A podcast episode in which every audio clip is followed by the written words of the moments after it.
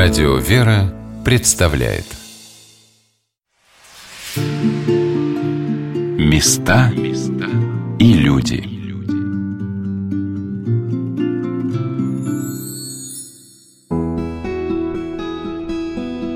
Когда рассматриваешь фотографии города Владимира в начале 20 века, знакомишься с историей Владимирской епархии в те годы, удивляешься тому множеству начинаний, преобразований, событий – которые происходили в этом крае и какой значительный след внесла в его жизнь сфера образования. Более 700 приходских школ, тысяча библиотек, духовные училища, иконописные регенские школы, духовная семинария во Владимире, которая насчитывала более 700 воспитанников. Среди них историю и культуру нашего Отечества украсили ученые, педагоги, врачи и, конечно же, священнослужители, занимавшие высшие церковные посты это епископы Русской Православной Церкви, а также священномученики, прославившие нашу церковь и ставшие молитвенниками за нее пред престолом Божиим. Во Владимирской семинарии учился Иван Владимирович Цветаев, открывший в Москве музей изобразительных искусств имени Пушкина, Алексей Иванович Иванов, церковный историк, библеист, ставший директором Владимирского музея и внесший большой вклад в сохранение церковных памятников во Владимире – Историю духовной школы украсили многие ученые, о которых рассказал первый проректор Владимирской Свято-Феофановской духовной семинарии Ирий Андрей Сидоров, клирик Свято-Казанского храма города Владимира. В течение своего, так сказать, полуторавекового бытия 1750 года семинария воспитала, конечно, немало достойных и иерархов, и государственных деятелей. Вот помимо Спиранского сюда вышли митрополиты Амвросий, Новгородский, Петербургский, Серпион Киевский, архиепископы, епископы, целый ряд. А среди светских лиц, окончивших курс Владимирской духовной семинарии, тоже было немало выдающихся личностей, но они все скорее губернского масштаба. Вот математика Сиповский, например, учился здесь здесь автор первого русского учебника по математике, вот собиратель, исследователь древних рукописей старинных книг Ундальский, Протопопов, такой известный очень краевед Владимирский, хирург Руфанов, он специалист по военной хирургии, автор учебника общей хирургии, редактор тоже целого ряда медицинских журналов. Тихонравов тоже это этнограф, исследователь Владимирской земли. Семинария во Владимире занимала два значительных здания, где находился учебный корпус с храмом и общежитие.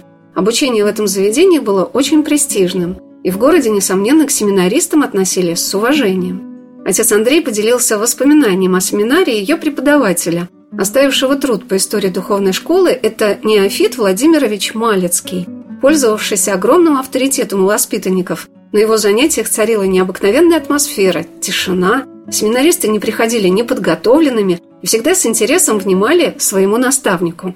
Выпускники семинарии того времени вспоминают. Здесь всегда царила несколько благодушная атмосфера всего учебного процесса, своеобразные традиции этого колоритного по своим нравам учебного заведения. Студенты, великолепные певцы и музыканты, это вот наш семинарист, в то же время были удивительно даровитые на всякие ремесла и даже живопись. То есть вот еще и писали картины, рисовали. Но все это закончилось благодушие вот в 18 году, когда губенский комиссариат народного просвещения прекратил занятия во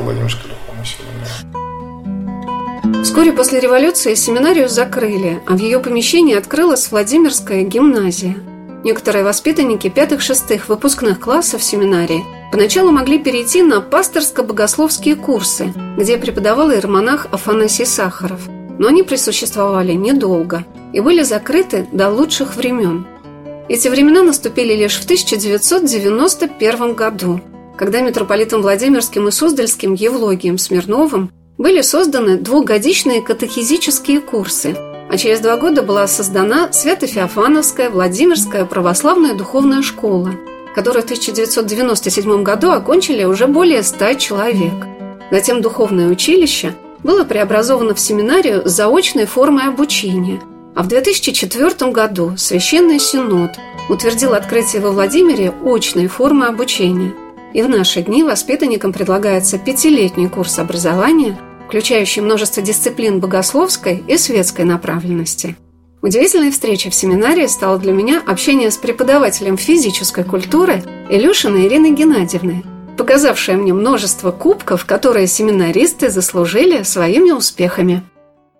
Ребятки пришли, и на самом деле, ну, как обычно думалось, да, придут какие-нибудь забитые ботаники. Нет, ничего подобного. Пришли ребята, которые были способнее намного, чем обыкновенные студенты, которые учились в университете. И вот с 16 года мы вместе очень плотно сотрудничали. И самое интересное, вот, наверное, можно сказать о том, что если в прошлом году, когда у меня студенты выходили на большие соревнования, они всегда говорили, Ирина Геннадьевна, ну зачем мы пойдем? Понятно, понятно же, ну что мы, что мы можем? И в прошлом году они принесли второе место, вторую медаль, да, серебро. Это был настольный теннис. Круглогодичная спартакиада среди высших учебных заведений города Владимира. Говорю, ребят, ну смотрите, второе место, это же неплохо, да? Я говорю, ну давайте уже сделаем, закрепим вот эту вот свою победу. Не поверите? И в этом году, и на самом деле я писала даже заметку по поводу этого, вторая медаль была наша. Серебро, то есть они отстояли то, что они хотели сделать раньше. Здесь у ребят появился появился интерес. Ну, вы сами понимаете, да, когда ребенку что-то обещаешь, а ничего не получается, это вроде как бы... А здесь, когда у ребят уже есть цель, когда они поняли свои возможности, что у них может получиться, а когда еще и с кубком, вы не представляете, насколько это было действительно воодушевленные лица, насколько им это все пришло к тому, что вот оно, мы можем.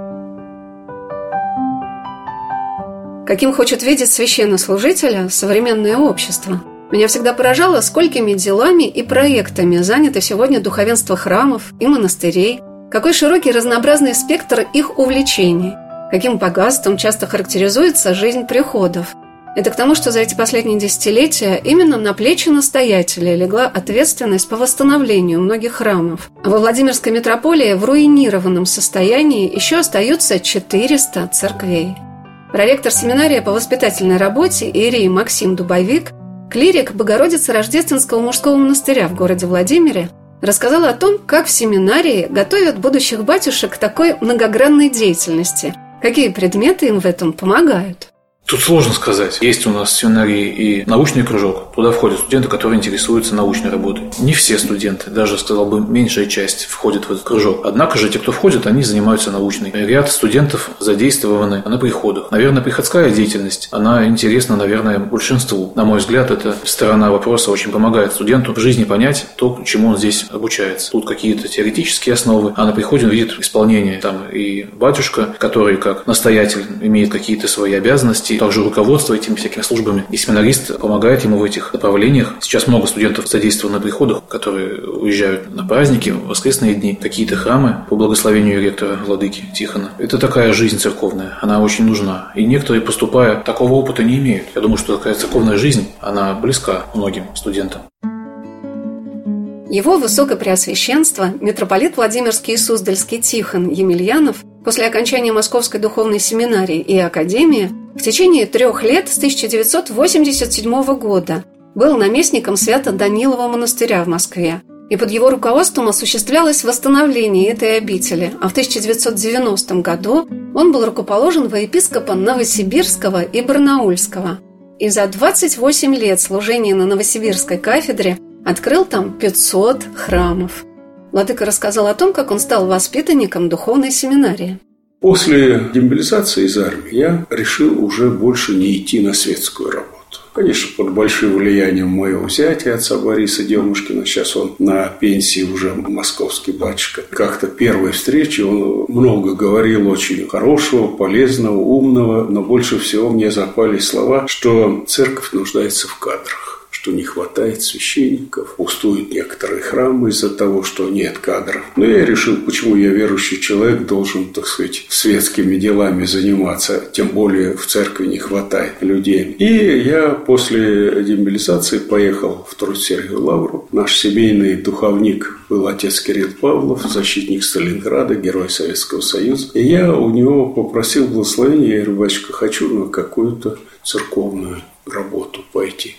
А он подумал. Мне, хотя зять мой сказал, он тебя пошлет в семинарию. Но, однако, он сказал, нет, тебе надо потрудиться в храме. И у меня есть духовный сын, отец Иоанн Беляков, Переславль-Залеск. И вот я поехал в Переславль-Залесский с рекомендательным письмом. Увидел это Плещеево озеро. Как раз фильм Александр Невский начинается тем, что они тянут сети из этого озера, ловили рыбу. И увидел это множество церквей, увидел вот эту древнюю духовную культуру православную, потому что Воронеж на 99% был фашистской авиацией разбит, и у нас только были бумажные иконки. У бабушки была одна икона благословения ее матери на брак. Вот она ее хранила, знамение. Сейчас она у меня хранится. И увидел эту площадь, где стоял княжеский терем и родился Александр Невский. Увидел этот Спасский собор белокаменный, где он был крещен. И уже тогда стоял бюст на этой площади, несмотря на советское время. И рядом был вот этот огромный земляной вал городской, который контролировал дорогу на Ярославль, Москва-Ярославль. Ну и когда я начал свой путь там, церковный, ну поскольку я сам воронежский, батюшка меня принял на работу, и первый день, вот скоро будет, так сказать, этот день, когда я вышел, это была память Митрофана Воронежского и Александра Невского. Как совпало ваша Они жизнь, да. Воронежский. Да, и они в один день празднуются, вот 6 декабря, и как-то я понял, что это неспроста сюда вот я попал. Ну и были очень хорошие батюшки, отец Василий, отец Иоанн. Восемь месяцев я там побыл, и вдруг и они заговорили, священники, и поехали к отцу Кириллу, или рукополагать меня, или высылать в семинарию. Я поступил в московскую семинарию и учился все эти годы, и с второго класса попал в издательский отдел Московской патриархии.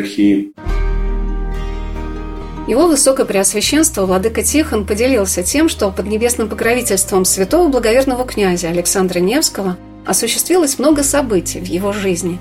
И сейчас его служение связано с Владимирским краем, где правил великий князь, где 460 лет пребывали его мощи, в Богородице-Рождественском монастыре города Владимира, в соборе Рождества Богородицы, восстановленном в наши дни. Для всех воспитанников и преподавателей Свято-Феофановской духовной семинарии это очень важно, что они трудятся в таком древнем граде, под святым амафором многих владимирских угодников Божьих, благоверных князей, святителей, священномучеников. Об этом сказал Ирей Андрей Сидоров, вспоминая множество мероприятий этого года, проведенных в связи с юбилеем благоверного князя Александра Невского.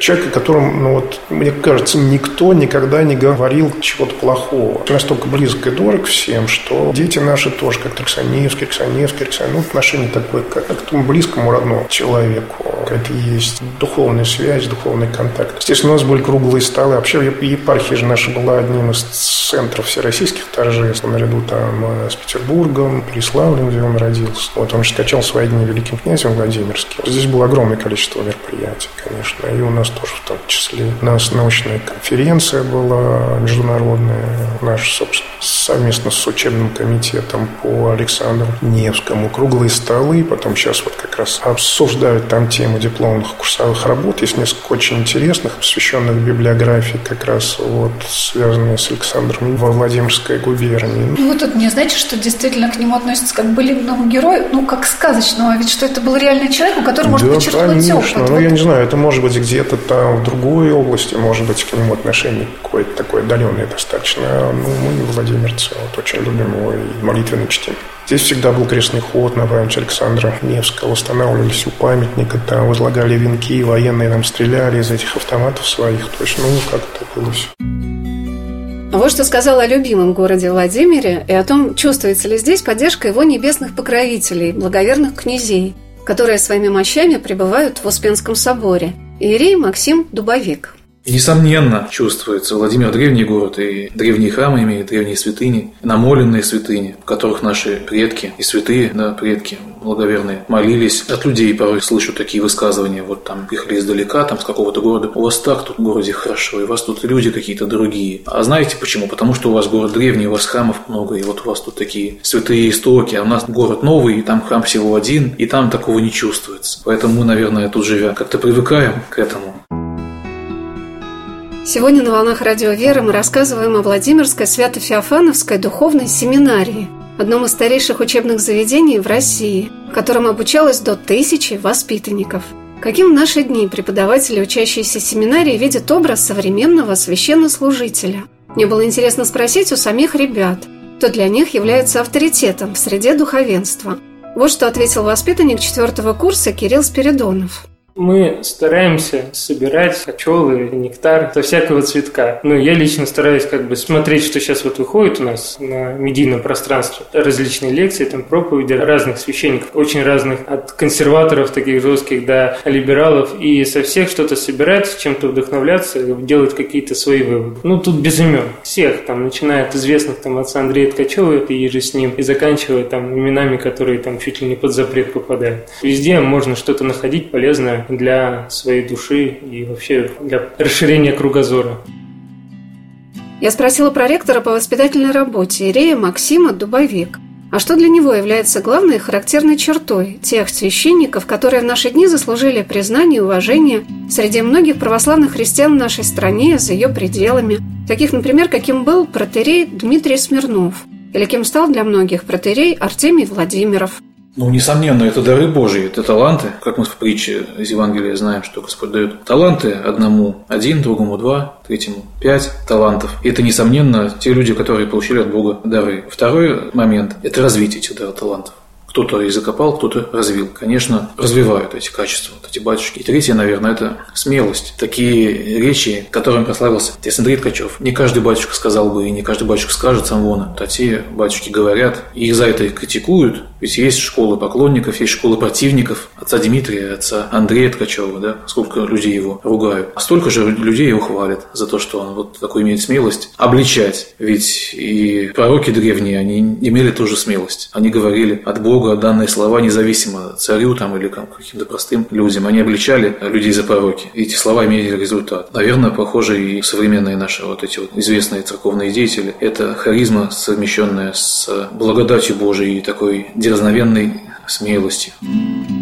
Я спросила отца Максима о тех необходимых качествах, какими, по его мнению, должен обладать священнослужитель в наше время – Качества не перечесть, которыми должен священник обладать. Самое главное, наверное, после евангельской любви к Богу и к ближнему, это первостепенно, это вне всяких нумераций, чтобы батюшка жил своим служением. Если для него священство – это не профессия, а именно служение – это жизнь. Если батюшка так относится к своему призванию, то это будет хороший батюшка. Да, он может не быть каким-то замечательным оратором или каких-то качеств таких ярких не иметь, может быть каким-то простым таким вот священником. Однако же порой дело, поступок такого батюшки может иметь больше больше результатов благих, чем какие-то слова, какие-то торжественные, яркие сказаны самого вона. Поэтому, на мой взгляд, главное это, чтобы священство было жизненным призванием и самой жизнью. Мне запомнился наш разговор об особых профессиональных качествах батюшек с первым проректором Владимирской семинарии Иреем Андреем Сидоровым.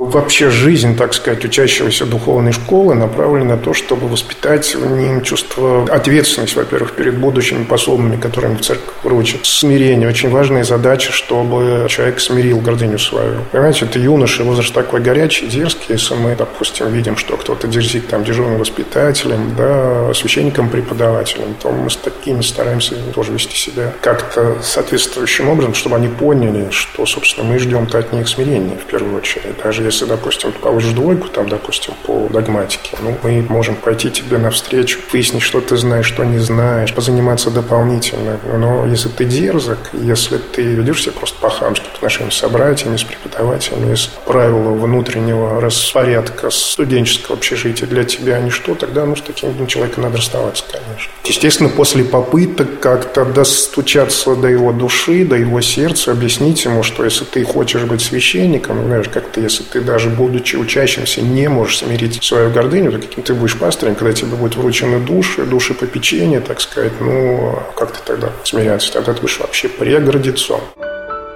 Интересно, что сами преподаватели Владимирской семинарии считают, что хорошими батюшками часто становятся не самые лучшие воспитанники. Вероятно, чтобы стать священнослужителем, недостаточно получать пятерки по догматике и священному писанию. Главное – научиться жить по заповедям Божьим. Сила Божия в немощи совершается. Знаете, тут не определишь. Опытные батюшки, нам преподававшие уже почили, один из преподавателей наших говорил, что вот отличники семинарские будут плохими священниками. А троечники – хорошие батюшки. Поэтому здесь на студентах не поймешь. Да, как студент он может быть отличником. Как будущий пастырь, тут такая сторона вопроса. Ее под рамки какие-то не подведешь. Порой действительно студент учится, ну кое-как, вот так, троечки, там, четверки с минусом, не пойми чего. Он женится, он уже другой человек. Как так влияет? И не все прям, но ряд студентов меняются после женитьбы. А порой студент, закончив, не имел желания рукополагаться. Прошло 2-3 года, и он понял, что он ради этого поступал, ради этого закончил, и он готов. То есть желание, которое было у него, оно вновь у него пришло, это осознание, что вот он для этого и учился, и хочет. То есть желание просто, оно было как-то заглушено какими-то, может быть, проблемами. Тут порой студенты устают от нагрузки, от какой-то внешней такой вот стороны вопроса, от общежития тоже это бывает сложно жить в общежитии. Это же постоянно на виду, это вот братья по комнате, у всех свои интересы, свои взгляды, быть там со всеми там в мире по апостолу Павлу тоже не всегда получается. А дальше уже студент раскрывается. Порой студент как бы был такой вот посредственный, а потом Господь вот так вот Хератонии дал благодать, что он раскрылся. И опять же, места служения тоже накладывают свои обязательства. Допустим, служить в городском приходе – это одно, в сельском приходе – совсем другое. А мы верим, что Господь все-таки руководит нашим служением и через правящего архиерея направляет священника туда, где бы ему это было полезно и лучше. И в городском приходе, да, батюшка, наверное, должен обладать какими-то качествами, как такого оратора, такого блестящего, то есть дар слова должен иметь и уметь сам вон огласить какие-то торжественные слова. А в сельском приходе совсем другая ситуация. Там все прихожане простые, и интересно, что на приходах таких маленьких дух общины чувствуется как-то сильнее, чем в городских. В городских вот храмах много таких людей, которые пришли, завтра ушли, ну то есть снова появляются, снова уходят. А в маленьких приходах постоянно ходят одни и те же. Они батюшку любят своего. Я слышал отзывы одного батюшки, как он оказался впервые, ну так, на служении в деревне. Он был так удивлен, как хорошо к нему все отнеслись. Прям вот его-то встретили так душевно, так вот батюшка, вот так были рады ему. Он был очень удивлен таким явлением. Поэтому сельский батюшка это тут другое, в смысле, с внешней стороны. Внутренняя сторона одна и та же. Таинство, совершение литургии, богослужений, это оно единое, что в городе, что на селе. Но Господь руководит, направляет. Кому-то он, Господь дает какие-то послушания такие ответственные, кому-то нет. Поэтому качество студента, они находят какое-то применение себе в дальнейшем по воле Божией. Воспитанник четвертого курса Кирилл Спиридонов уже во время обучения в семинарии нашел сферу практических применений и своих знаний, и своей любви к изучению священного писания – он ведет в храме святого великомученика Георгия Победоносца во Владимире кружок Евангелия сообща.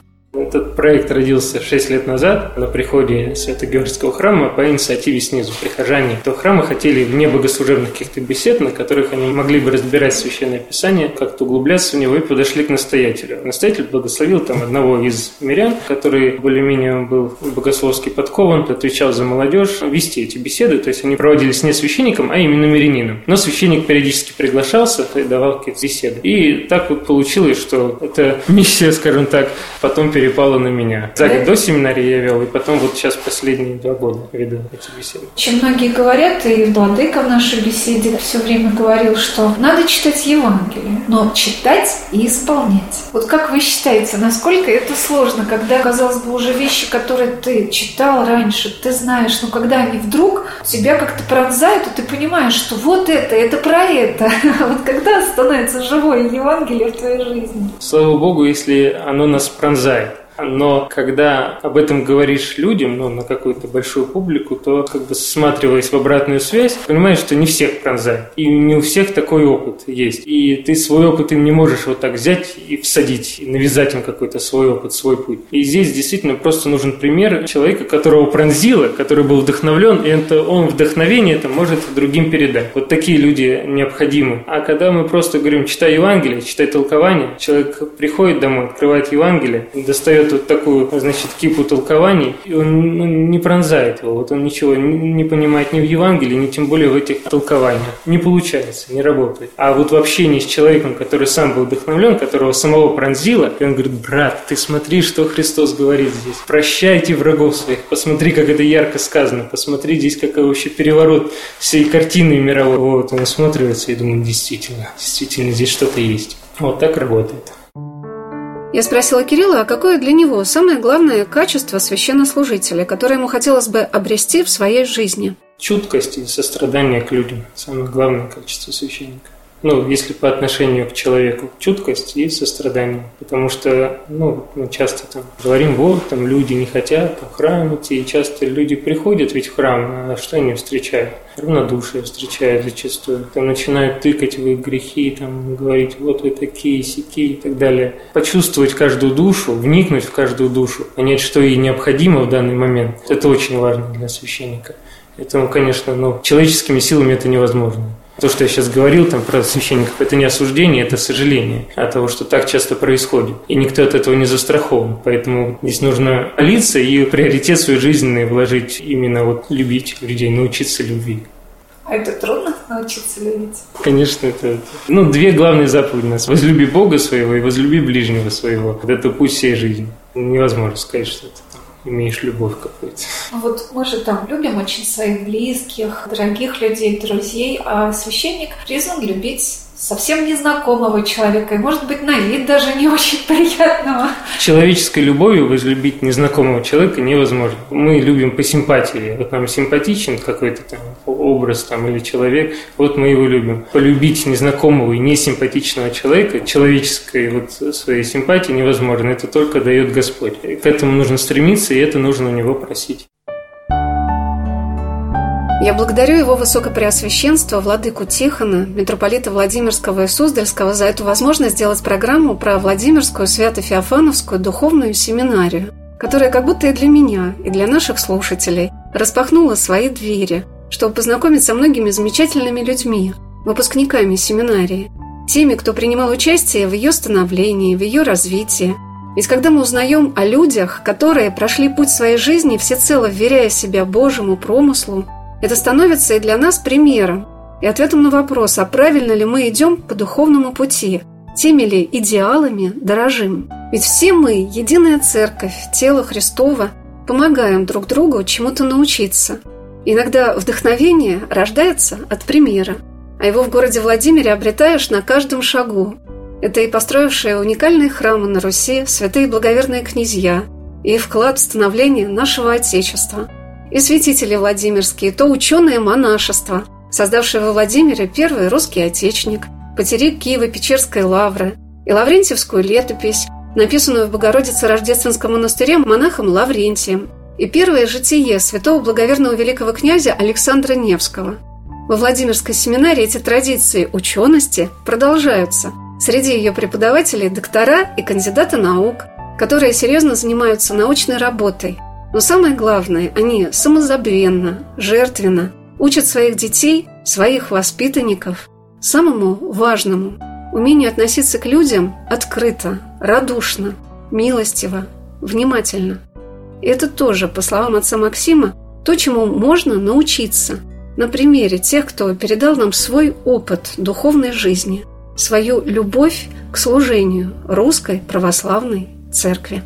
Я думаю, в этом смысле может помогать только личный опыт общения с такими людьми, которые в себе имеют вот эту вот веру. Это какие-то опытные духовники, те, кто учился в Московской духовной семинарии Академии, говорят, что ходили к монахам, опытным старцам, да, которые в Сергиевой Лавре жили. Вот приобщаясь к этому опыту, беседуя с этими батюшками, может быть, понимая у них таинство покаяния, как раз и перенимается вот это вот желание быть таким же, как сказано Псалтире, с преподобным преподобен будешь, а с нечестивым развратишься. Подобно и здесь. Наверное, этому классе за партой сидя не научить. Это жизнь, жизнь внутренняя, жизнь духовная. Предметы и преподавание дисциплин может помочь этому. Если человек, семинарист, правильно использует полученные знания и их пытается притворить в жизнь, то у него все получится.